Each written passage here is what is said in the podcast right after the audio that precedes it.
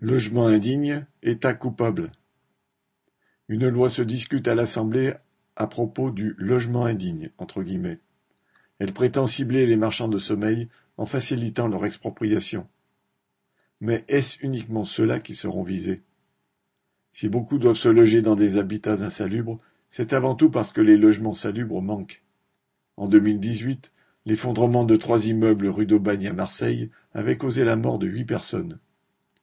Cela avait profondément choqué la population, qui l'avait montré quelques jours après lors d'une manifestation imposante. Car il était de notoriété publique que ces immeubles étaient des taudis, même si les loyers n'étaient pas bon marché. Un jeune Comorien avait témoigné qu'il payait 380 euros par mois pour sa chambre. Ce genre d'habitation existe dans toutes les grandes villes et les villes de banlieue. Cette loi prétend s'attaquer au problème en facilitant l'expropriation des propriétaires. Mais qu'envisage-t-elle pour les locataires qui seront en fait les premiers expulsés? Si des familles se retrouvent à se loger ainsi, c'est justement parce qu'elles n'ont pas d'autres possibilités. Si des vautours s'enrichissent ainsi sur le dos de travailleurs, on compte aussi parmi les propriétaires de logements insalubres des travailleurs qui ne sont pas du tout des marchands de sommeil. Depuis des années, l'État avance le mirage de l'accession à la propriété. Des bailleurs sociaux ont vendu assez cher à des locataires l'appartement dans lequel ils habitaient.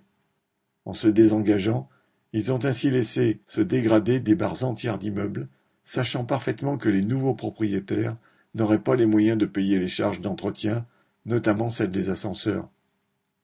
En 2017, un incendie dans la cité du Chêne-Pointu à Clichy-sous-Bois, en région parisienne, avait, pour un court instant, pointé les caméras sur ces immeubles de propriétaires, entre guillemets, qu'un ancien maire de la ville qualifiait de bidonvilles verticaux. Entre guillemets.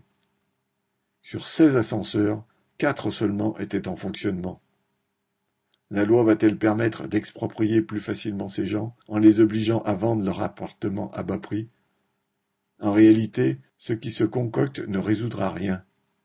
Et comme par ailleurs l'État n'envisage absolument pas de prendre en charge la construction de logements sociaux en quantité suffisante, cela sera une nouvelle attaque contre les pauvres. Pierre Royan